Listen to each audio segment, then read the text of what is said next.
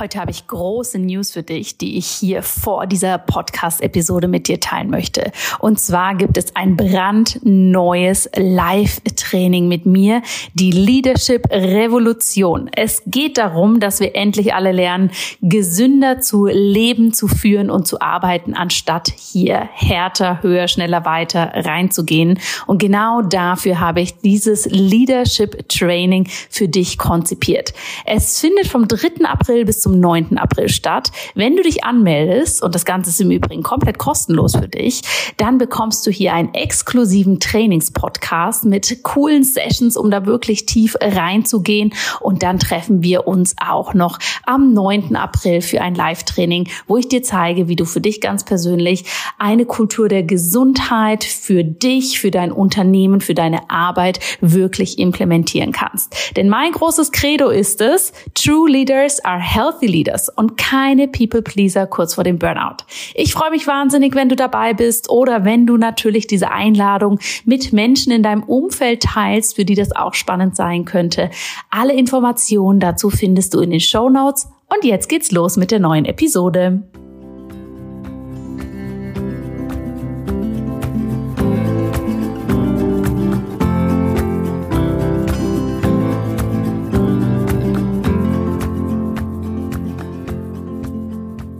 Hallo und herzlich willkommen bei Einfach Gesund Leben, deinem Podcast mit dem besten Mix aus ganzheitlicher Medizin, Ayurveda, Biohacking und Ernährung.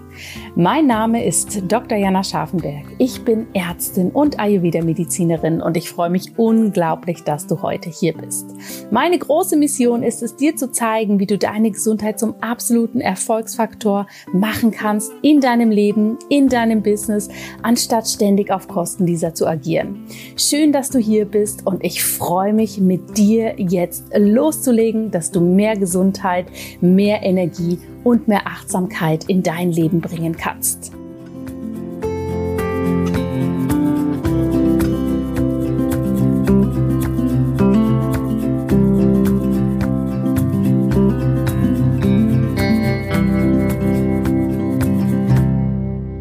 Heute habe ich einen Interviewgast für euch, auf den ich mich schon wirklich, wirklich sehr lange gefreut habe. Auf die muss ich natürlich eigentlich sagen.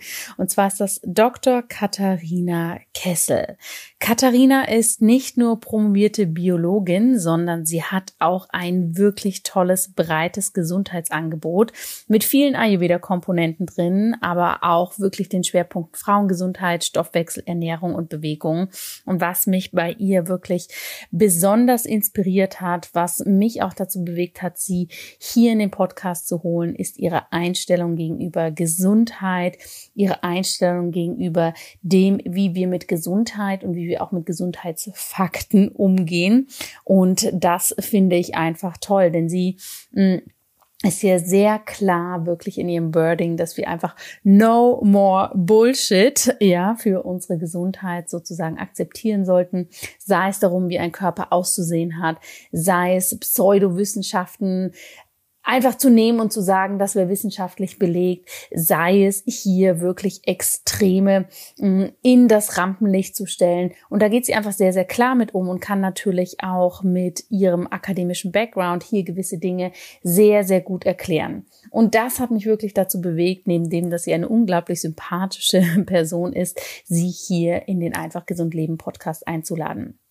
Wir gehen in diesem Interview darauf ein, warum es eben nicht so ist, dass die Person, die heilt, auch Recht hat wir sprechen darüber, was es braucht, um hier wirklich wissenschaftlich zu arbeiten. Wir gehen natürlich auch darauf ein, müssen wir immer alles wissenschaftlich belegen können?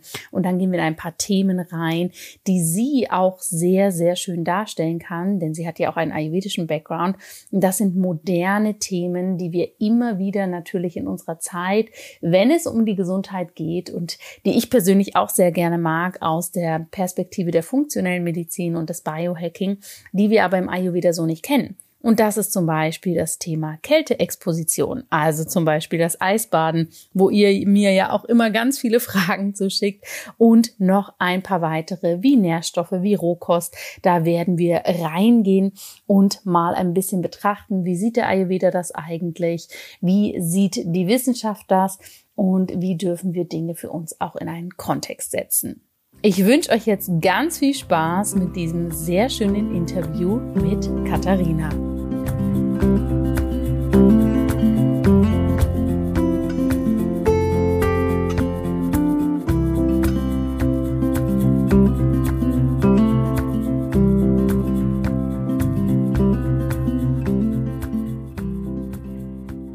Hallo, liebe Katharina, wie schön, dass du hier bist im Einfach Gesund Leben Podcast. Endlich. Ja, ich freue mich auch. genau, endlich mal. Genau. Endlich mal. Ich habe ja die Ehre, deine ganz, ganz tollen Inhalte, deine Haltung, muss man ja auch sagen, in Bezug auf Gesundheit und wie eine Gesundheit gut funktionieren kann und was da draußen aber auch wirklich alles einfach ja, sehr grenzwertig ist von der Information her oder so wie du sagst, natürlich auch mhm ähm, Quatsch. Ja, das finde ich immer sehr, sehr schön, wenn ich das bei dir digital miterleben darf. Und mich würde interessieren, wie dein Weg dahin kam. Von dem Gedanken, hey, Gesundheit ist für mich persönlich mega wichtig, bis hin, dass mhm. du sagst, ich möchte das gern professionell beruflich für mich etablieren und dann noch den Punkt weiter, dass du sagst, okay, wir können aber hier nicht einfach alles so hinnehmen, was da gesagt wird, sondern wir müssen das wirklich gut anschauen. Kannst du uns da mal mitnehmen in die Reise der Katharina durch die Gesundheit? ja, also ich glaube, also ich hatte schon als Kind in der Schule tatsächlich da ein großes Interesse einfach für. Also ne, der Biologieunterricht war für mich tatsächlich schon immer ziemlich spannend wenn auch nicht alle Themen natürlich, aber ich erinnere mich auch noch so an so achte, neunte Klasse, da musste ich mal ein Referat über das Blut schreiben und da quasi ist es auch ein bisschen mit mir durchgegangen, da war ich total drin in dem Thema und habe halt gemerkt, dass mich das auch total ähm, interessiert. Und ähm, dann nach der Schule wusste ich eigentlich nie so richtig, ehrlich gesagt, was mit mir anzufangen war, weil viele haben gesagt, ach mach du, du kannst Sprachen so gut, mach doch das. Oder ne, und dann, dann war ich auch erst so ein bisschen in der Richtung tatsächlich unterwegs und habe dann aber noch mal eine Ausbildung angefangen zur Laborassistentin erstmal. Und, und da ja, kommt man ja schon mal so ein bisschen mit den Basics in Berührung. Und da habe ich auch gesagt, ja, ich will mehr davon irgendwie. Also ich will einfach mehr wissen und ähm, habe dann noch mal Biologie studiert. Mm, und das hat mich auch ziemlich gepackt. Zwar ganz anders, als ich es mir eigentlich ursprünglich vorgestellt hatte. Ich hatte so ein bisschen so eine idealistische Vorstellung, dass ich mit meinem Eimerchen zum Strand gehen werde, um dort Muscheln zu sammeln und Wale zu retten. Ähm, aber die, ähm, ja, die Genetik, ähm, die Molekularbiologie und alles, das hat mich dann ähm, doch viel mehr gepackt, als ich ähm, es für möglich gehalten habe. Ähm, genau, und bin dann irgendwie dabei geblieben bis zur Promotion tatsächlich. Ähm, habe dann im Bereich Stammzellbiologie promoviert. Und ähm, das Thema Gesundheit war für mich persönlich schon immer wichtig, weil ich auch immer sportlich ambitioniert war, ja. Und das war auch schon so ein bisschen immer in meiner Familie, ging es auch immer so ein bisschen ja über Körperwerte, Ausdauer und so weiter. Das waren auch immer schon so Gespräche, die wir als Kinder auch schon so mitgenommen haben. Und ähm, deswegen war das immer für mich wichtig und dann diesen Einblick zu bekommen durch das Studium und durch meine eigene Arbeit, wie quasi Gesundheit, ein gesunder Körper an der Wurzel der zellulären Funktion sozusagen schon beginnt und funktioniert, ähm, das, das fand ich dann einfach unheimlich interessant. Und dann während meiner Arbeit so in den letzten Jahren habe ich auch angefangen, ähm, ja, ich habe dann wie viele eine Yoga-Lehrerinnen-Ausbildung gemacht, ne, einfach so ein bisschen in der Selbstfindungsphase quasi. Und ähm, habe dann auch angefangen, Leute zu beraten und habe halt gemerkt, dass das, was so im Mainstream vielen Leuten empfohlen wird, was sie machen sollen, dann aber auch nicht so wirklich mit dem übereinstimmt, was wir tatsächlich sehen, weil viele machen das auch heute noch. Sie entnehmen Mechanismen aus der Biologie und stricken daraus eine Strategie, die man verfolgen sollte, aber das Outcome tatsächlich, also das, was dann Studien, ne, wenn man von oben drauf schaut, sagen, dann sehen wir das gar nicht, dass das erstens eine Relevanz hat oder zweitens nicht das macht, was, was äh, uns gesagt wird, dass es macht. Ähm, ja, und so habe ich dann irgendwie immer mehr angefangen, mich da auch mit auseinanderzusetzen, das bei Leuten dann richtig zu stellen und habe dann, das war dann so ein bisschen so ein Entwicklungsprozess, ja. wo ich einfach gemerkt habe, ah, da kann eine Strategie daraus werden, dass man Menschen eben so berät, dass sie eben wirklich sinnvolle Dinge für ihre Gesundheit tun und sich eben nicht so im Detail verlieren weil das ja auch sehr einfach in der Biologie. Ne? Absolut. Und ich finde, ich möchte da zwei Punkte nochmal aufgreifen. Das eine ist dieses im Detail verlieren, ja, weil das erlebe ich auch häufig, sei es jetzt in der großen Community auf Social Media, aber natürlich auch mit meinen Klientinnen und Klienten, dass zum Beispiel die absoluten Basics für die Gesundheit und einfach für alle, ne, Basics aus meiner Sicht für die Gesundheit sind. Ich bewege mich, ich schlafe ausreichend, ähm, ich habe hauptsächlich Pflanzen auf dem Teller, um es jetzt mal ganz einfach zu halten, dass bei vielen Menschen die Basics überhaupt nicht umgesetzt sind. Und das ist ja auch okay, mhm. das ist nicht schlimm, dafür kann man ja sich Unterstützung suchen. Aber darüber so hinweggeschaut wird und dann, wie du sagst, so in so eine Detail verliebte Welt, sage ich mal, eingetaucht wird. Ja, soll das Vitamin D jetzt lieber ein Tropfen oder lieber so? Soll ich lieber um mhm. 10 Uhr essen oder um 10.30 Uhr? Soll meine Essenspause fünf Stunden sein oder nur drei? Ja, wo ich auch immer es wieder so spannend finde, wie schnell wir wegkommen vom Wesentlichen, weil diese Details, und das ist eine Frage an dich, warum machen wir das? Warum gehen wir so schnell in irgendwelche Details? Anstatt die Grundlagen anzuschauen. Sind die Grundlagen einfach so langweilig erstmal in der Wahrnehmung? Mhm. Oder haben wir alle den Hang dazu, Dinge lieber kompliziert anzuschauen? Weil wenn das Komplizierte für uns nicht funktioniert, ist ja okay. Aber wenn das Einfache für uns nicht funktioniert, hm, dann dürfen wir ja mal wirklich mhm. was los ist. Was sagst du dazu? Ja, ähm, also es liegt, glaube ich, so ein bisschen in der menschlichen Natur mit der ähm, Entwicklung der Sprachfähigkeit hat der Mensch auch ähm, quasi einen, ähm, eine Affinität zu Sprache und Information entwickelt. Das heißt, es ist etwas Biologisches tatsächlich, dass wir Informationen gerne aufnehmen wollen. Deswegen entwickelt sich das jetzt auch gerade, glaube ich, einfach so rasend schnell, weil das etwas ist, was in unserer Natur liegt und das ist ja auch erstmal was Gutes. Mm, aber es ist genau wie du sagst, es ist natürlich viel anstrengender, regelmäßig zum Sport zu gehen und äh, das einzuhalten, als einfach irgendwelche Pillen zu schlucken, die verheißen, dass man diese oder jene Wirkung ähm, davon hat. Und da wir ja auch alle heute in unserer Welt so extrem busy sind, ne, dass wir irgendwie für diese Sachen scheinbar keine Zeit, also ich weiß nicht, wie es bei dir ist, aber das höre ich am alleröftesten. Ich habe keine Zeit dafür, dieses oder jenes zu tun. Mm, aber wir haben halt eben Zeit und Ressourcen vielleicht, ne, finanzielle, um uns das eine oder andere einzukaufen, was uns ein gutes Gefühl gibt, ja, dass unser Gewissen einfach ein bisschen beruhigt mhm. ist. Aber so wie du auch sagst, und das ist ja zum Beispiel auch der Kern, würde ich mal sagen, des Ayurveda, dass wir diese Säulen der Gesundheit eben einfach erstmal schaffen, weil ich dann ja auch erst wirklich sagen kann, okay, daran hat es gar nicht gelegen. Es ist wirklich vielleicht etwas, wo ich mal genauer hinschauen muss. Aber in den allermeisten Fällen, die allermeisten Probleme, die Menschen haben, wenn sie zu mir kommen und sagen, ja, ich glaube, ich habe hier ist mein Mikronährstoffprofil und die haben ja schon alle abstrusesten Untersuchungen teilweise hinter sich, ähm, ist das Problem damit gelöst, dass die sich vernünftig bewegen, vernünftig ernähren, den Schlaf optimieren und auf ihren Stress schauen halt auch vor allem. Ja. Und ja, wir haben da so einen Eskapismus, glaube ich, einfach, dass wir eben gerne dahin gehen, wo es bequemer ist und das, was eben anstrengend und eben ja ein bisschen unsexy ist. Ne? Prävention ist niemals sexy. Ähm, da gehen wir dann halt einfach nicht so gerne hin. Lässt sich halt auch nicht mit irgendwas Tolles verkaufen. Ne? Also es ist halt einfach so, man muss es tun. Ja. Und ich glaube, das darf man hier auch wirklich immer wieder betonen, ne? dass so, so Mechanismen, die sind uns vielleicht so aus der Beauty-Industrie mittlerweile sehr bewusst, ne? dass da natürlich Probleme irgendwo geschaffen werden, um dann eine Lösung zu verkaufen. Mhm. wo man sollte keine Falte im Gesicht haben, deshalb gibt's jetzt hier diese 100.000 Serien. Mhm. Aber wir dürfen natürlich nicht unterschätzen, dass es in der Gesundheit natürlich auch diese Mechanismen gibt, ne? dass ja, wir wirklich absolut. da auch reingehen. Und das Zweite, was du gesagt hast gerade, ähm, was ja auch ein riesengroßes Thema ist, ist so den, den Dingen Kontext geben. Ne? Du hast auch gesagt, wir nehmen dann teilweise Mechanismen aus der ähm, Biologie, ja, schneiden wir uns so ein bisschen raus, wie es gerade vielleicht logisch mhm. oder sinnig, ja, oder auch interessant. Ähm, und nehmen die dann sozusagen mit und machen daraus eine allgemeingültige ähm, ja, Theorie, die dann mit, sagen wir auch mal wieder, passend gemachten wissenschaftlichen Erkenntnissen fundiert ist.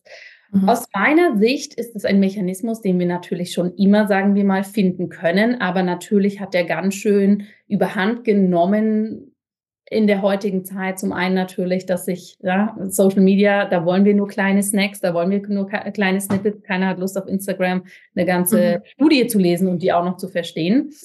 Aber was ist aus deiner Sicht da der Grund, dass das so Fahrt aufgenommen hat, dass wir letztendlich ja, egal ob es ein Basic ist oder eine spektakuläre, absurde neue Sache, die wir machen sollen für die Ernährung, immer vermeintlich da eine wissenschaftliche Erkenntnis zu plötzlich haben, die aber, mhm. naja, fragwürdig sein kann.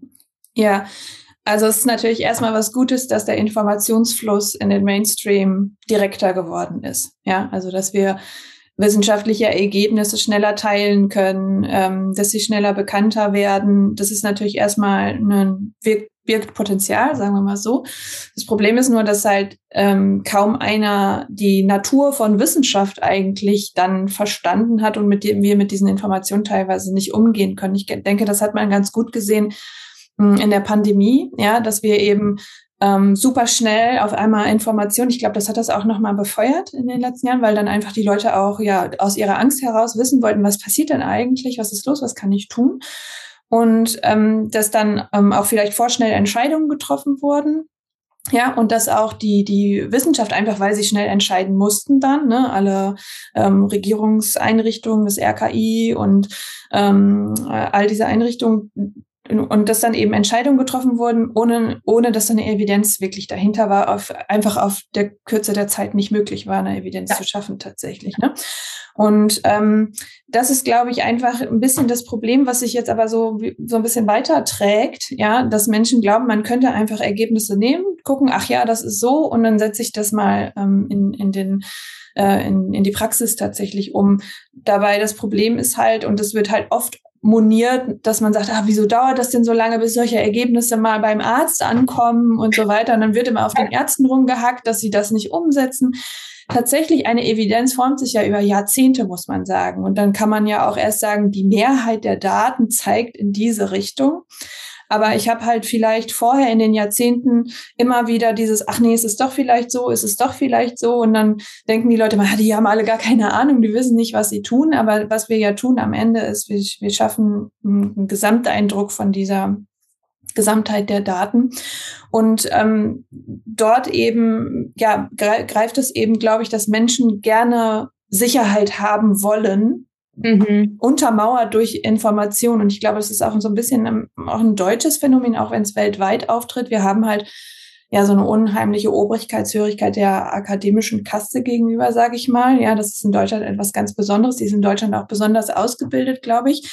Und ähm, dass dort eben, wenn die, wenn wir sagen, ja, es ist so, ja, dann können die Leute sich zurücklehnen und ihr Denken abschalten und sich nicht mehr darum kümmern müssen, was sie eben für sich selber tun. Und ähm, das ist im Moment noch so, dass es in die Richtung geht. Ich glaube, es baut sich da aber auch so eine, ja, so ein Unmut auf, eben während dieser, aufgrund dieser wechselnden Ergebnisse, die es dann eben manchmal gibt, wo dann Leute auch aus Empörung sagen, was?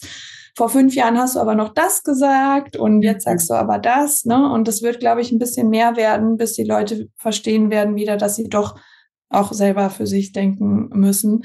Ähm, und ich glaube, es ist einfach eine gute Zeit, jetzt ganz viel daraus zu lernen. So ja. ich das betrachten. Ich schließe da gleich mal die Frage an. Oft wird ja gesagt, pff, wer heilt, hat Recht. Oder, naja, wenn es mir gut tut, dann ist es mir ehrlich gesagt egal, ob das evidenzbasiert ist. Und ich würde gern deine Haltung dazu hören, weil auf der einen Seite wissen wir, ne, eine wirklich fundierte wissenschaftliche Erkenntnis braucht Jahre, braucht eine Masse an Daten, braucht einen unfassbar komplexen Weg, um das überhaupt zu erheben. Ja, ich meine, ich habe ich habe eine gefühlt relativ kleine Doktorarbeit geschrieben, aber allein da habe ich mir schon gedacht, boah, diese ganze mhm. Auswertung mhm. und so, Hut ab. Mhm. Aber zurück zu der Frage, was sagst denn du zu dem? Wenn dann jemand kommt und sagt sich, hey, ist es mir eigentlich egal, ob das bewiesen ist, wer halt hat recht oder ich, ich mhm. merke doch an mir selber, es tut mir gut, also muss das hier gut sein. Mhm. Also erstmal ist dieser, dieser Satz tatsächlich falsch entlehnt. Der heißt eigentlich, wer heilt, tut recht. Ähm, und dann bekommt er, glaube ich, eine ganz andere Konnotation, weil ähm, er so ein bisschen auch eine Rechtschaffenheit ähm, beinhaltet von dem, der heilt oder heilen möchte. Und ich glaube, es ist vollkommen okay, und das sage ich auch immer eigentlich allen Leuten, mit denen ich arbeite. Ich kann dir basierend auf der Evidenz überhaupt nicht sagen, was für dich jetzt gerade gut ist. Ne? Und wenn jemand zum Beispiel sagt, ja, ich bin total übergewichtig und ich muss jetzt abnehmen, aber ich schaffe das nicht mit den Methoden, die mir vorgeschlagen werden. Ne? Ich möchte keine ähm, GLP-1-Antagonisten nehmen, ich möchte ähm, nicht hungern, ich möchte das irgendwie auf eine Weise machen, dass ich mein Leben noch genießen kann.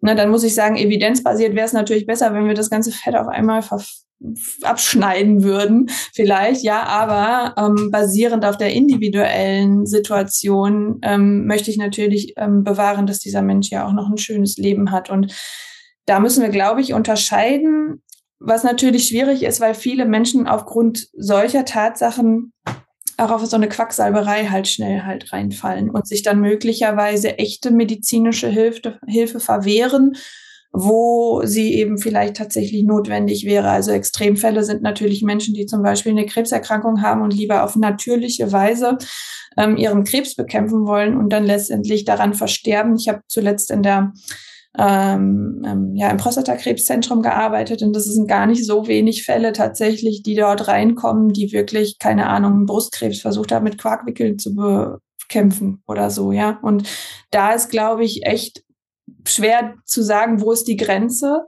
Ja, aber wir müssen immer sagen, okay, die Grenze ist dort, wo, wo ein Leben gefährdet wird. Und da ist, glaube ich, die Leute, die eben Informationen bieten, so wie du jetzt auch oder ich, ne, dass man da eben auch verantwortungsvoll mit umgeht. Und da, diese Verantwortung, die fühle ich irgendwie sehr stark tatsächlich, ja, dass ich eben nicht aufgrund von Verkaufszahlen oder so denke, oh, das zieht gut, da gehe ich mal mehr in die Richtung, sondern dass ich dann halt auch tatsächlich sage, tut mir leid, das kann ich leider nicht, ähm, nicht sagen oder auch so nicht ähm, vertreten. Also die, das Ende vom Lied ist, jeder muss für sich selber wissen, was für ihn gut ist im Lifestyle, sag ich mal, ja. Wenn wir allerdings an der Grenze zu einer Krankheit sind, sollten wir uns natürlich in die Hände begeben derer, die dort eben medizinisch in der Richtung ausgebildet sind. Ja, unbedingt. Ne? Und ich, ich finde auch dieser Satz, ja, der so, so schnell kommt, wer heilt, hat Recht. Ich sage da auch immer eben, der hat überhaupt nicht Recht.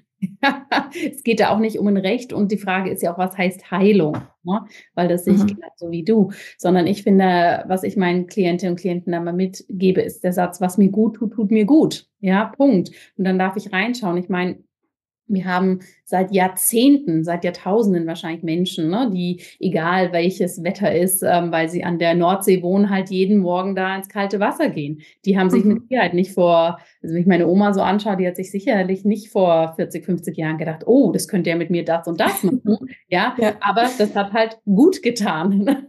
mhm. Und dementsprechend finde ich, darf man da für sich sehr gut unterscheiden. Und genau wie du sagst, es differenzieren. Mhm. Was ist in meinem Lifestyle? Ich meine, auch sonst in unserem Leben muss ja nicht alles, ja, wissenschaftlich belegt sein oder immer absolut Sinn machen. Wir haben alle sicher Hobbys und Sachen, die wir machen, wo wir sagen, hey, ne, ist jetzt mhm vielleicht nicht das, was alle, was weiß ich, Studien sagen würden, dass das das Beste für mein Leben ist. Es macht mir aber Spaß, es tut mir gut und eben mhm. nicht, es mhm. bringt mich nicht in eine Range rein, wo das irgendwie gesundheitsgefährdend ist. Ja, ich glaube, mhm. das ja. hast du sehr schön auch nochmal so auf den Punkt gebracht. Ja. Ja, das ist natürlich, ähm, finde ich, das wichtigste Thema unserer Zeit, wo es natürlich auch stark verwischt. Ne? Es verwischt stark, wer hat eigentlich welche Kompetenzen und auch innerhalb dieser Kompetenzen ne, ist nochmal, wer, wer, wer nimmt welches Standing ein, wer ist hier mhm. sozusagen ähm, ja, wel, welchen Dingen zugewandt. Und es passiert einfach so schnell, wie du auch gesagt hast, ne? Die Ärzte, wieso setzen die das nicht um? Ja, hatte ich gerade mhm. letzte wieder Diskussion. Es hieß, ich war bei meiner Kinderärztin, es geht gar nicht. Die, die wollte einfach nur das und das machen. Ich auch gesagt habe, aber du musst auch verstehen, wenn du zu deiner Ärztin gehst, die hat sieben Minuten pro Patient.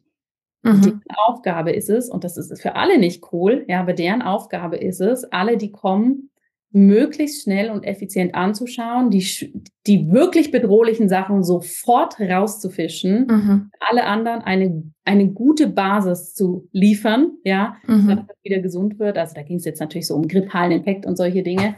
Ähm, aber da dürfen wir auch hinschauen, ne? wer kann überhaupt was leisten und wie ist das momentan und wo kann ich dann eigentlich verantwortlich meine mhm. eigenen Informationen noch holen. Ja, und, und ein Arzt oder eine Ärztin ist ja auch eine Leitlinie verpflichtet. Ne? Also die steht ja quasi mit einem Fuß im Knast, wenn die ähm, ja. was was äh, empfiehlt, was außerhalb dieser Leitlinie ist. Deswegen ja. ähm, darf man, also da muss man, ne, natürlich gibt's solche und solche in der Praxis, ne, klar, schwarze Schafe gibt's überall, aber Ärzte und Ärztinnen sind ja erstmal dem verpflichtet, ne, wo sie ihren Eid auch drauf geleistet haben. Und da kann man jetzt nicht erwarten, dass jemand da ne, alle komplementären medizinischen ähm, Empfehlungen ähm, parat hat und auch einfach so ähm, rausgeben möchte. Ja. ja also ich habe auch Leute, die kommen zu mir und sagen, was für eine Unverschämtheit, mein Arzt hat gesagt, ich soll mehr Sport machen, obwohl ich doch dies oder jenes nehmen könnte. Und dann sage ich, ja, aber das wäre es auch gewesen vielleicht. Ne? Also da, da ist so ein bisschen diese Medizinskepsis um, ist auch ist auch schwierig. Also die die die wächst auch ein bisschen und das ist auch so ein bisschen so ein Trend, der so aus den USA ja. so ein bisschen zu uns rüberschwappt. Ähm, ja, ich bin mal gespannt, wie sich das ähm, entwickelt. Auf jeden Fall. Und diese Komponenten kenne ich natürlich auch. Ich habe ja lange mit Schmerzpatienten gearbeitet und ähm, da ne, gibt es ja so viele verschiedene Ansätze. Und ich habe irgendwann auch gelernt, ich muss meinen Patientinnen und Patienten von Anfang an sagen, dass wenn sie zu mir kommen, ich diejenige bin, die ein Ernährungstagebuch möchte, die äh, Dokumentation wie Stress, mhm. Bewegung und so weiter abläuft. Und manche sind gekommen und haben gesagt, Frau Dr. Scharfenberg, endlich schaut sich das jemand an. Und genau mhm. viele, und das war auch okay, haben vorne am Empfang schon gesagt, ganz ehrlich, darf ich zu dem anderen Neurologen gehen, der mir die Tabletten gibt? Ja, mhm. Mhm. fair enough. Such dir aus, was du brauchst. Ja, und das ist, ähm, ja, darf ja jeder dann auch irgendwie so machen, wie er oder sie. Ja, es ist ja auch eine Frage, wie akut ist die Situation. Ne? Also, ne, wenn ich äh, sage, okay, ne, wenn ich einen Herzinfarkt habe, dann möchte ich ja auch nicht erst gesagt bekommen, jetzt müssen Sie mal mehr Sport machen, weil dann muss ja schnell gehandelt werden. Ja, ja, aber wenn ich zum Beispiel sage, Sie haben Bluthochdruck, da kann man was machen mit mehr Bewegung, mit Ernährung und so weiter, dann habe ich die Zeit ja vielleicht. Ne? Und ähm, insofern muss man den Leuten vielleicht auch ein bisschen die Sensibilität mehr beibringen für die Prekarität wie heißt es denn, für das Prekäre der, der Situation. Ne? Ja. Mhm. Genau. Absolut. Du sagst ja auf deiner Homepage und natürlich auch sehr klar auf Social Media, no more Bullshit. Was sind mhm. denn aus deiner Sicht so die größten Bullshit-Faktoren, die wir aktuell ja sehen, wenn man das so ein bisschen allgemein sagen mhm. kann? Ja, also der, der Blick von Social Media auf Gesundheit, der ist ganz stark durch die ähm, Ernährungsbrille, glaube ich, äh, geprägt. Ja, also dass wir wirklich das Angebot an ähm, Coaches, Programmen, die eben sich um Ernährung drehen, ist riesengroß. Und dort gibt's halt eben in, jetzt in den letzten Jahren einfach super viel restriktive, einseitige Ernährungsprogramme, ja, die aber versprechen, dass, keine Ahnung, unser Gehirn super gesund wird durch eine ketogene Ernährung, dass intermittierendes Fasten unser Entzündungslevel senkt ähm, und natürlich wir alle super schlank werden dadurch, dass Kohlehydrate ne, überhaupt das Übel von allem sind, dass wir alle ständig unseren Blutzucker messen müssen und die Kurve immer flach sein sein muss. Und mh, mm, das sind so ganz viele Dinge, die tatsächlich bei erwachsenen Menschen, die noch nie eine Essstörung gehabt haben, dazu führen, dass die eben dann doch anfangen, so ein paar Boxen zu checken für Essstörung. Ja, also wo dann einfach akribisch dokumentiert wird, auch viel zu genau hingeschaut wird. Ja, und das, das ähm, überträgt sich auch auf mehrere Bereiche. Ne? Auch zum Beispiel Atmung, das Thema ist auch, ähm, ist auch so ein Thema, ne? wo die Leute auf einmal plötzlich total genau hingucken, wie atme ich und dann denken, meine Atmung ist kaputt äh, und so weiter und so fort. Und, und dann sich eben, wie wir vorhin schon gesagt haben, sich so im Detail verlieren in dieser Ernährung und eben so ein restriktives und damit aber auch so ein beschnittenes Leben anfangen zu führen. Ja, ja so, so ein angsterfülltes Leben zu führen. Und ich glaube, äh, da muss man einfach sagen, ähm, dass, wie, wie es wirkt, den Leuten das beizubringen. Ne? Ich habe gerade so einen laufenden Stoffwechselkurs, wo ich den Leuten einfach das beibringe, wie funktioniert der Stoffwechsel und was kann ich tun, ja, um den, den eben in Gang zu halten. Weil das, was glaube ich, der größte Bullshit ist, der Stoffwechsel geht nicht kaputt. Ja, Hormone geraten nicht ähm, aus der Balance. Ja, also das sind so die, diese zwei größten Mythen, glaube ich, mit denen ich gerade zu tun habe. Und dort eben einfach das ähm, dementsprechend ähm, immer wieder ja äh, zu sagen, wie es eben funktioniert, dass die Leute mit einer Information nach Hause gehen können, wo sie eine gute Entscheidung für sich treffen mhm. können, die dann wieder individuell sein kann natürlich. Ja, ich denke, jetzt sitzen viele mit Fragezeichen da. Was? Hormone können nicht aus der Balance kommen, Stoff geht nicht kaputt. Nimm uns in beide Themen einmal mit rein, was du damit meinst, um den Konto zu schaffen.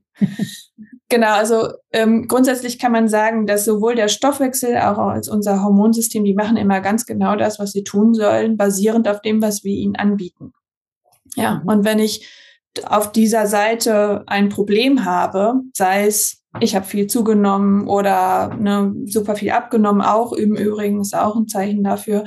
Ähm, oder ähm, ne, meine hormonelle Situation ist vielleicht ein bisschen durcheinander, dass die Leute immer im ersten Moment sagen, oh, das ist, äh, das muss behandelt werden in dem Sinne, ja. Und da greifen dann halt auch wieder viele ein, die dann Supplements oder sonst irgendwas anbieten wo man eigentlich, ne, wie wir es auch schon besprochen haben vorhin, gucken muss, okay, was ist mit den Basics? Wie sieht denn dein Leben eigentlich aus? Weil vor allem zum Beispiel Hormone reagieren auf Stress.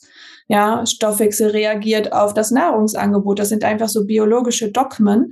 Wenn mhm. die nicht ausreichend bedient sind, dann reagiert eben unser Körper darauf, versucht zu kompensieren erstmal. Das heißt, man muss diese Abweichung von der Norm ja, muss man erstmal fragen, ist das überhaupt äh, so schlimm im ersten Moment? Und dann im zweiten Moment muss man äh, fragen, okay, was ist denn der Grund dafür, für diese Abweichung? Wo habe ich möglicherweise in den Basics nicht das, weil ich selber nicht schaffe umzusetzen oder weil es mir durch die Gegebenheiten nicht möglich ist? Ne? Stichwort vielleicht äh, Mütter mit kleinen Kindern und Schlaf wäre jetzt so, so ein Thema zum Beispiel. Ähm, ähm, und dann muss man einfach schauen, kann ich an diesen Basics eben arbeiten und dann das System ist eigentlich super adaptiv, ja, dass wir eben dann wieder zurückkommen in das, was wir Balance nennen, wobei Balance eigentlich eine, ein sich ständig verändernder Prozess eigentlich ist. Es ist nicht ein fest zementierter Zustand, sondern etwas, was sich eben an das anpasst, was wir tun oder was uns widerfährt. Ja. Vielen Dank für die Ausführung. Das heißt einfach, dass wir vom Wording hinschauen. Letztendlich ist, haben wir eine Hormonreaktion oder eine Stoffwechselreaktion auf den Zustand, in dem wir uns gerade befinden. Genau. Der ist natürlich relativ dynamisch. Ja, ähm, und wenn wir in die Balance sozusagen wieder kommen wollen oder in einen, ich nenne es jetzt mal in Anführungsstrichen, reparierten Stoffwechsel, bedeutet das, wie hm, wollen wir die Grundsituation unserer Gesundheit eigentlich haben? Wie können wir dahin kommen, dass dann daraus resultieren die Reaktionen des Stoffwechsels oder der Hormone mhm. oder welcher physiologischen Abläufe im Körper auch immer dementsprechend mit dem wieder konkurrent ist. Mhm. Genau. Ja. Absolut verständlich, gehe ich total mit. Und das ist ja auch so die Grundidee des Ayurveda. Ne? Da sprechen wir ganz viel davon, in Balance sein, in Balance sein. Und ich habe in meinem Ayurveda-Studium wirklich auch von Anfang an gedacht, was, was, zum Teufel soll denn das heißen, diese Balance? Bis mhm. ich mal verstanden aha, Balance soll der Ist-Zustand sein, wie geht's mir jetzt? Und sind sozusagen mhm. dementsprechend alle Dinge dafür angepasst, dass es jetzt für mich sozusagen ein Balance ist. Ja, und das Wichtige ist nochmal zu sagen, es bedeutet nicht die ganze Zeit in einem Zustand zu sein. Ja. Ne? Also wir brauchen auch Stressspitzen, wir brauchen eine körperliche Belastung, äh, wir brauchen mal eine Nahrungspause, wir brauchen ne, äh, all diese Dinge. Das, das, das ist das, was das System ähm, fit hält sozusagen. Ja, und da ist zum Beispiel auch sowas wie dann in der Nordsee im äh, Winter baden oder regelmäßig mal eine kalte Dusche nehmen. Auf jeden Fall etwas, was zu Balance beitragen kann, auch wenn das in dem Moment natürlich etwas ist, wo man überhaupt nicht in der oder wo man eher aus der Balance gerät. Aber eben das zu üben, ähm, hat halt dann eben eine, eine unheimliche Wirkung auf unser, unser ganzes System, wie es eben funktioniert. Ja, Andersrum erlebe ich es natürlich auch häufig dann aus der ayurvedischen Medizin raus, wenn man Dinge tut, die sagen wir jetzt mal in den klassischen und vielleicht eher oberflächlich gelesenen Empfehlungen des Ayurveda, auch kontextlos oft herausgenommen, keinen Platz haben. Ja, also um das mal zu konkretisieren, kriegt dann oft so Dinge so, was sagt denn der Ayurveda zum Eisbaden? Oder du isst einen Salat, was das das geht doch im Ayurveda gar nicht. Ja, und so Aussagen, ne, ich verstehe das, dass das so eine erste Reaktion sein kann, weil wenn wir uns vielleicht in den Ayurveda reingearbeitet haben, wir sehen, oh, möglichst warm, möglichst gekocht, ja, und da mhm. vielleicht sofort von dem möglichst ein nur gekocht, mhm. nur warm entstehen kann.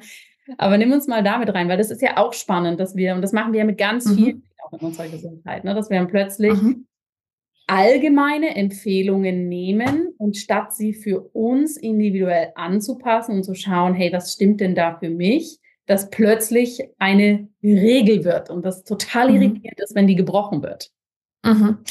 Genau, das ist so ein bisschen dieses, ähm, dieses Sicherheitsbedürfnis, glaube ich, einfach zu wissen, ich tue das Richtige und nicht das Falsche, damit ich mich nachher nicht ärgern oder bereuen muss, dass ich was falsch gemacht habe. Aber gerade der Ayurveda ist ja eigentlich ein total gutes Beispiel, finde ich, wo man eine Chance hat, ein System, das ja schon, trotzdem es so alt ist, ja echt intelligent ist. Ne? Also ich bin immer mhm. wieder baff, wie gut die beobachtet haben und wie gut man da mhm. heute, ne, also Stichwort zum Beispiel zirkadianer Rhythmus, die wussten überhaupt nichts von irgendwelchen Uhren gehen oder sonst irgendwas, aber die haben das einfach beobachtet und das ist äh, ja schon total irre und und wo man aber die Chance hat, dieses System in Verbindung mit der Wissenschaft jetzt ähm, zu sich zu entwickeln zu lassen und die Vorteile zu, zu nutzen. Ne? Also ich würde mir jetzt heute zum Beispiel nicht mehr eine Ohrkerze ins Ohr stecken, wenn ich Ohrenschmerzen habe.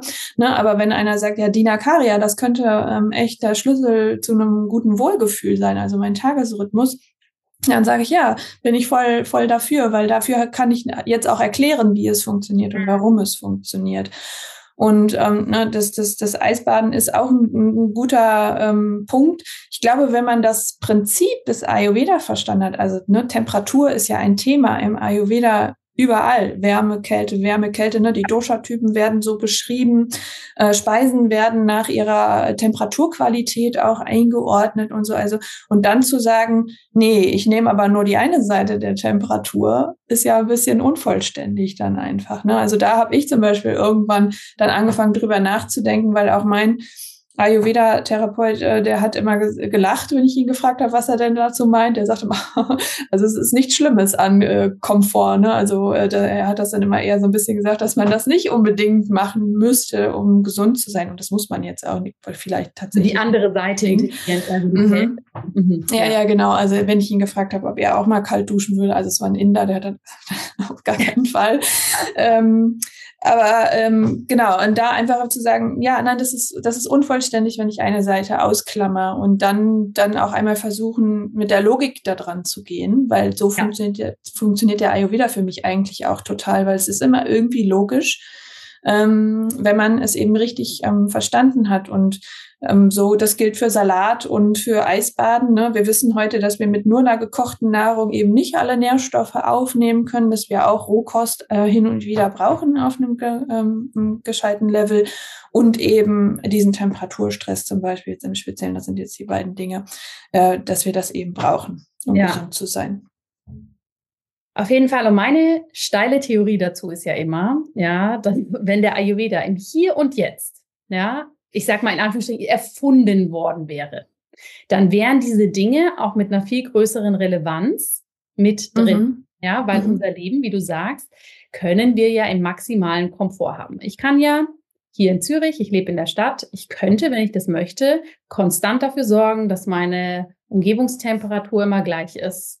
Ich könnte dafür sorgen, dass ich mich saisonal total aushebe und immer ne, irgendwas esse. Ich kann ja alles im Supermarkt sozusagen holen. Mhm und so weiter und so fort. Ja, und ich glaube, wenn wir und deshalb ist für mich immer dieses Wort Kontext so wichtig. Wenn wir schauen, wie ja. der wieder sich entwickelt hat, ja, da war im indischen Raum, ja, da war die Kälte und auch das kalte Wasser rein in, im natürlichen Ablauf, allein schon mit der Monsunzeit. Ja, das war ja alles mit dabei. Ne? Und ich glaube mhm. manchmal, dass natürlich genau diese Themen, die wir jetzt vielleicht aktiver wieder in unser Leben holen dürfen, weil wir eben nicht diese, ne, diese, diese Abwechslung haben aus Kälte, aus Trockenheit, aus Hitze und, und, und. Ja, das war, glaube ich, früher auch in unserem Breitengarten ganz normal. Ne? Also wenn wir mhm. jetzt einen indischen Gelehrten, der vor tausenden von Jahren gelebt äh, hätte, sag ich immer, wenn wir den jetzt hierher holen würden, der würde wahrscheinlich sagen, jetzt muss ich die vedischen Texte nochmal umschreiben, weil das ist ja total abgefahren. Ne?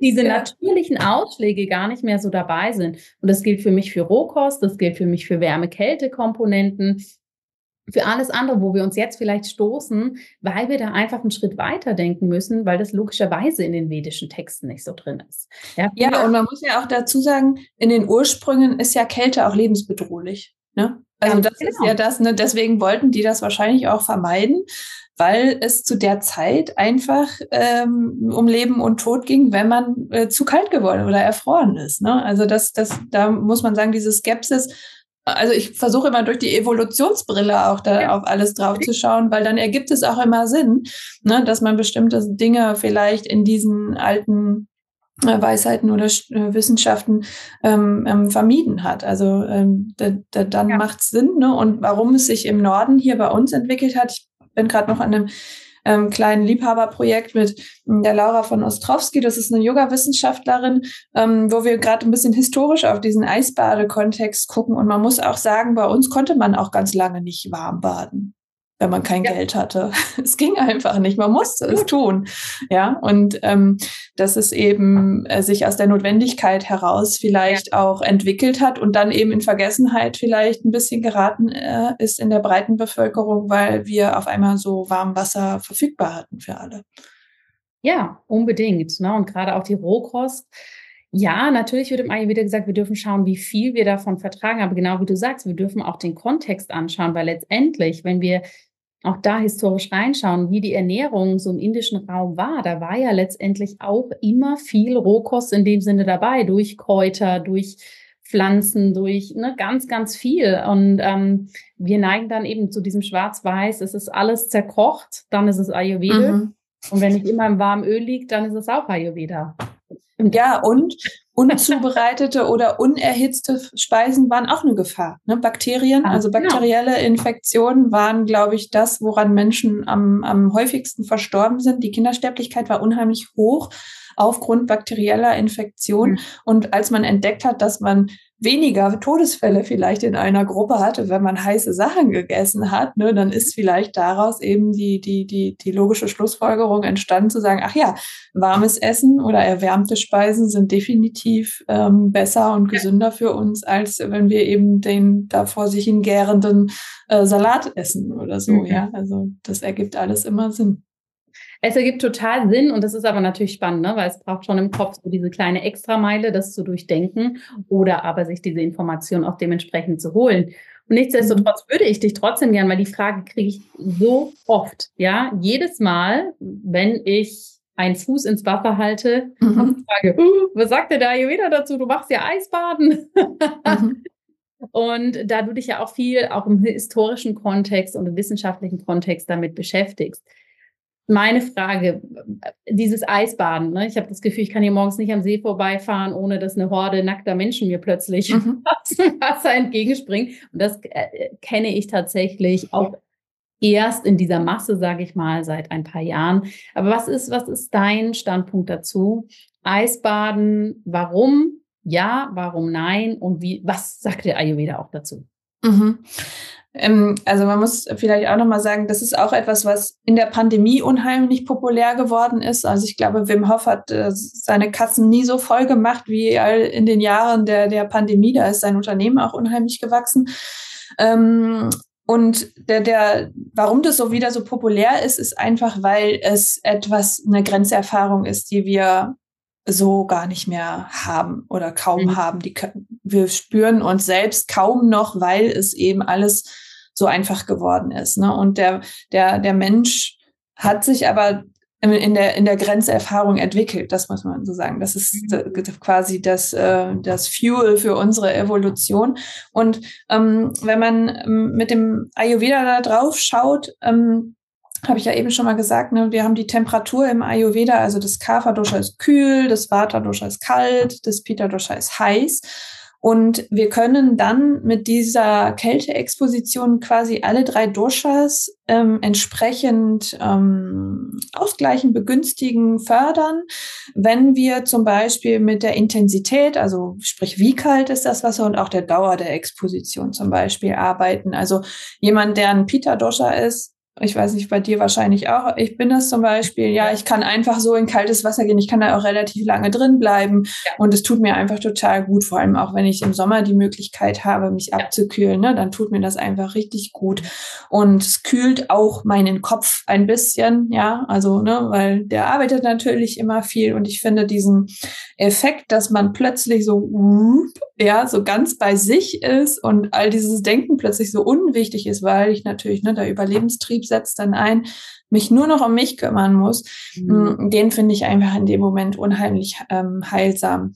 Während natürlich jemand, der von Natur aus kalt ist, also ein Vata-Dosha hat, der kann profitieren, indem er kurze, intensive Expositionen macht und dadurch zum Beispiel seine Temperaturregulation trainiert.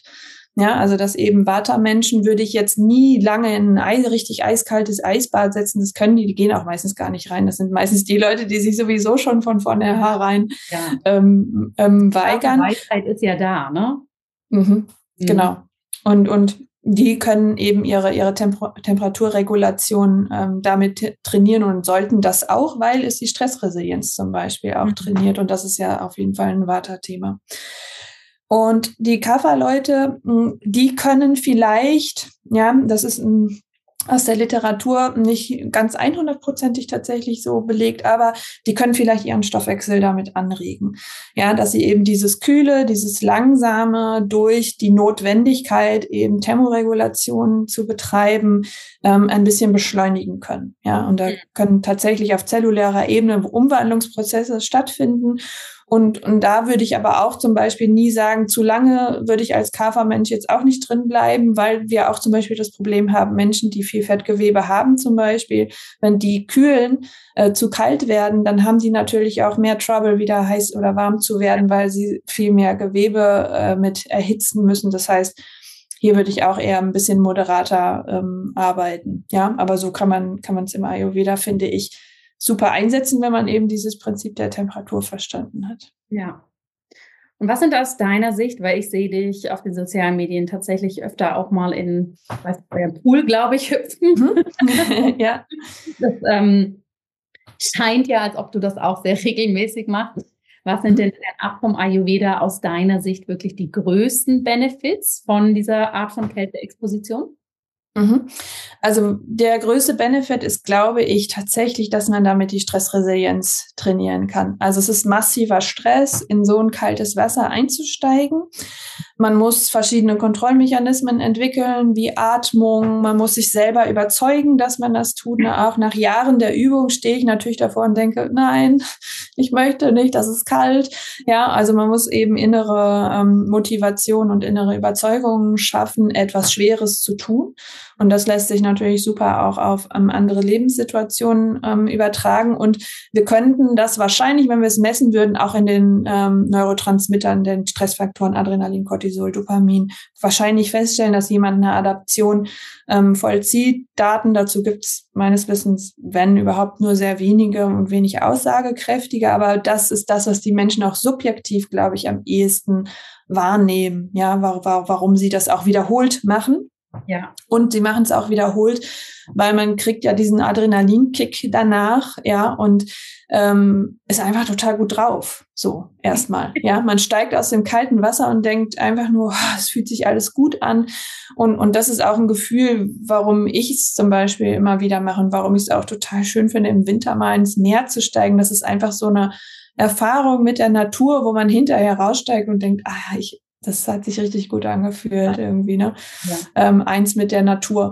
Ähm, dann vielleicht der, der, der zweite Effekt, der so ein ähm, schon auch vielleicht eine Rolle spielen kann, der auch aus dem Leistungssport so ein bisschen ähm, beschrieben ist, ist die entzündungshemmende Wirkung, beziehungsweise erst eine entzündungsfördernde Wirkung und dadurch eine entzündungshemmende Wirkung. Also eine akute Entzündung ist etwas Gutes.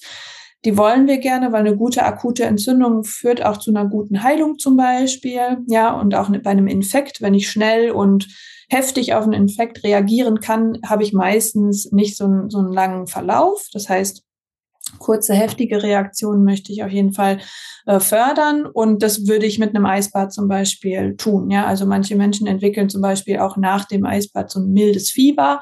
Also das merken wir jetzt nicht als, als Fieber, aber die Körpertemperatur steigt einfach, weil sie ein bisschen ähm, overpaced sozusagen. Also Und der Definition von der Temperatur her mhm. würde es schon als Fieber gelten, ist es jetzt aber nicht, mhm. dass die Fieberreaktion auf einen Infekt ist. Genau, genau. Mhm. Einfach weil je nachdem, wie intensiv die Kälteexposition war, heizt das System natürlich über das braune Fettgewebe einfach vielleicht ein bisschen mehr als, als notwendig gew äh, gewesen wäre. Also diese entzündungshemmende Reaktion kann ähm, einen Vorteil bieten, zum Beispiel für Athleten, ne, die nach dem Training ähm, die Regeneration fördern wollen ich weiß nicht, ob ich es für chronischen Stress und chronische Entzündung tatsächlich so einsetzen würde, weil dort oft schon das Level so hoch ist, dass der Stressreiz gar nicht mehr die, die, die Wirkung hat, ähm, die, die er vielleicht eigentlich haben könnte. Ähm, also das, das nochmal auf der Seite. Und dann gibt es vielleicht noch einen Effekt, dass wir eben tatsächlich insgesamt unseren Stoffwechsel verbessern können. Also vielleicht muss man dafür kurz ein paar äh, Begriffe ähm, klären. Also wir haben das braune Fettgewebe. Ja, das ist etwas, was sich subclavikular sagt man, ne? also unter den Schlüsselbeinen nah an der Wirbelsäule befindet. Hm, das ist vom Volumen her ganz wenig bei Erwachsenen tatsächlich, aber das ist ein Organ, das eben Wärme produziert. Und ähm, wir haben das braune Fettgewebe, wir haben das weiße Fettgewebe, das ist das, was wir nicht so gerne haben wollen, immer was sich äh, quasi unbegrenzt vermehren kann. Und es gibt eine Zwischenform des beige Fettgewebe. Und das ist ein quasi ein, ähm, sage ich mal, hochplastischer Zelttyp, der sich aus beidem, braun und weiß, entwickeln kann. Ja, also wir haben da tatsächlich einen dynamischen Wechsel, weil wir zum Beispiel im Winter ein bisschen mehr braunes Fettgewebe haben als im Sommer und man geht davon aus, dass diese beigen Adipozyten, also diese Fettzellen, quasi switchen können zwischen weiß und braun, je nachdem, wie die Anforderung ist ähm, an unsere Thermoregulation. Mhm.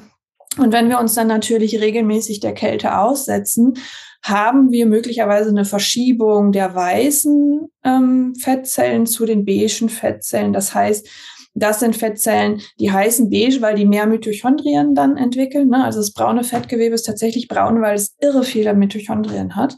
Ja, ja. das macht die Farbe aus. Und weiße ähm, Fettzellen haben aber sehr wenig nur davon, also nur das, was sie halt für den Erhalt ihres Zellstoffwechsels brauchen. Aber sie können halt dann die Maschinerie sozusagen anschmeißen, wenn der Bedarf da ist und mehr Mitochondrien produzieren. Und man weiß nicht so genau, wie die Verteilung dieser beigen Fettzellen ist und wo genau ne, und, und in welchem Grad das passiert. Aber es scheint, dass das für Menschen eben mit Adipositas vielleicht eine Chance sein kann, wenigstens für einen kleinen Teil des Stoffwechsels, ja, also wir sprechen jetzt hier nicht von 1000 Kalorien pro Tag oder so, von, von wenigen hundert vielleicht, aber ihren Stoffwechsel eben ein bisschen zu erhöhen und so den Gewichtsverlust ähm, ähm, zu, zu beschleunigen. Also da gibt es noch nicht viel und ich rate auch tunlichst davon ab, sich den ganzen Tag in kaltes Wasser zu setzen, um diesen Prozess zu fördern. ja, weil zum Beispiel man diesen Prozess auch fördern kann, wenn man intensiv Sport treibt. Ja, ja. also das sind zum Beispiel ähm, sind zum Beispiel Dinge, die gerne weggelassen würden, dass alle diese Effekte, die das Eisbad hat, die ich jetzt auch gerade schon beschrieben habe, die tatsächlich durch also vigorous exercise, ne, intensive ja. sportliche Belastung ja. auch erzeugt werden können. Ja, super. Vielen Dank für die Ausführungen. Ne? Und ich würde auch da an eurer Stelle mal schauen, was, was tut euch gut? Ne? Weil genau wie du sagst, ich finde natürlich diese ganzen Stoffwechselprozesse, die du sagst, sind spannend beim Eisbaden. Aber für mich ist das auch einfach der schönste Start, wenn ich beim Sonnenaufgang ja im See hier stehe, um mich rum nur Enten schwimmen sozusagen. Ich mich mhm. mit ja, da wirklich, wie du sagst, aus dieses aus der Komfortzone rausgehen, das, das ist einfach ein tolles Erlebnis, ne? Und das dürfen wir natürlich da immer in den Fokus, Fokus stellen, was ist für uns sozusagen auch das, was mhm. tut. Liebe Katharina, wir sind fast am Ende von unserem Interview. Ich habe dich ganz schön viel ja, Wahnsinn. Ich könnte aber noch drei Stunden mit dir weiterreden. Deshalb würde ich aber sehr, sehr gerne einfach abschließend, was möchtest du den Hörerinnen und Hörern noch mitgeben in Bezug auf No More Bullshit für die Gesundheit, ähm, sich gut informieren, seinen eigenen Weg finden. Was, was ist dir da absolut wichtig? Mhm.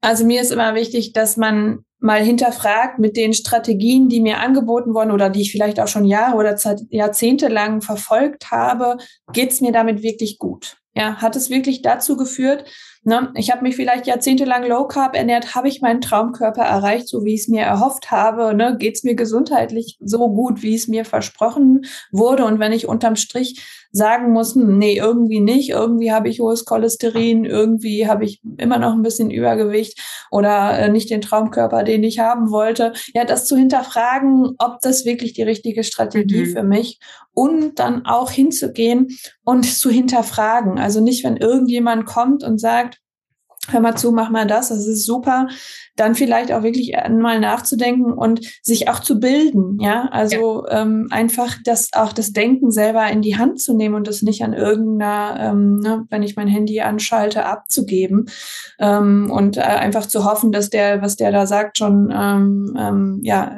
dass er das Verantwortungsgefühl ja. eben hat, dass er mir eine gute Information ähm, zukommen lässt. Also wirklich äh, kritisch hinterfragen, Fragen stellen auch, ja. Und wenn mir einer zum Beispiel nicht eine richtige Antwort geben kann oder das zum Beispiel auf mich zurückwirft und sagt, frag doch nicht so viel, ne, das habe ich schon äh, oft mhm. gehört in meinem Leben, wenn ich Fragen gestellt habe, frag doch nicht so viel, mach doch ja. einfach mal. Ja. Kann manchmal gut sein, aber in diesem ähm, Kontext muss man sagen, ähm, ja, dass man einfach doch auch vielleicht einfach mal, ne, es gibt auch Biologiebücher für Dummies, ne, dass man einfach wirklich einfach mal bei den Basics anfängt und sich beliest und vor allem, wenn man ein Thema hat, ne, also wenn man ein gesundheitliches Thema hat, ist immer meine Empfehlung, werde zur Expertin, ja, deiner eigenen Gesundheit für das Thema, das du hast, ne. Du musst ja nicht alles wissen und ja. in jedem Bereich ähm, Experte sein, aber für das, was dich betrifft, ähm, auf jeden Fall. Und da möchte ich einfach ähm, ja zu beitragen, ne, dass ich mit diesen kleinen Informationsbauts, die ich da ähm, rausgeben kann auf Instagram, dass ich da eben ja zum Nachdenken anrege und ja, mhm. ich krieg auch viele Nachrichten einfach zurück, dass viele sagen, oh, mir fällt's wie Schuppen von den Augen mhm. ja. und ähm, äh, sich da auch einfach erleichtert fühlen, dass sie zum Beispiel auch einfach ja entspannt essen und leben dürfen und das ist trotzdem gut für die Gesundheit. Vielen, vielen Dank für diese tollen Abschlussworte. Da kann ich mich nur anschließen und alle, die dich auf den sozialen Medien noch nicht kennen, schaut euch das mal an bei Dr. Katharina Kessel. Das sind wirklich mega wertvolle Tipps. Und vor allem, mir geht es auch so, ich lese die ganz oft und denke so, ah ja, krass, ja, ne, ich weiß es eigentlich, aber jetzt ist es nochmal so auf den Punkt gebracht und das erlebe ich als absolute Stärke bei dir. Und mhm. ja, ich danke dir, dass danke. du heute hier warst. Ich bin mir sicher, dass unsere Hörerinnen bald ein Folgeinterview nochmal wollen. Deshalb, Themen nochmal in die Tiefe wissen wollt, mhm Katharina meldet euch bei uns. Und dir vielen Dank für deine Zeit, liebe Katharina. Ja, danke dir auch, Jana, für die Einladung.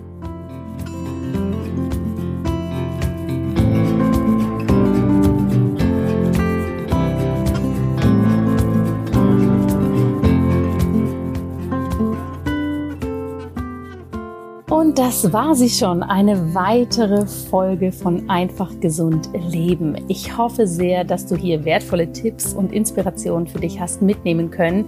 Lass mich das doch sehr, sehr gerne auf den sozialen Medien wissen, was für dich vielleicht ein absoluter Aha-Moment war, was du ab jetzt für dich in deinem Alltag, für deine Gesundheit verändern wirst. Und ich freue mich sehr auf den Austausch mit dir. Zwei Bitten an dich. Wenn dir dieser Podcast gefällt, dann würde ich mich wahnsinnig freuen, wenn du hier eine positive Bewertung bei Apple Podcasts oder Spotify hinterlässt, damit natürlich noch mehr Menschen auf diesen Podcast aufmerksam werden können. Die zweite Bitte, wenn du einen Themenwunsch hast, dann melde dich doch jederzeit gerne bei meinem Team und mir.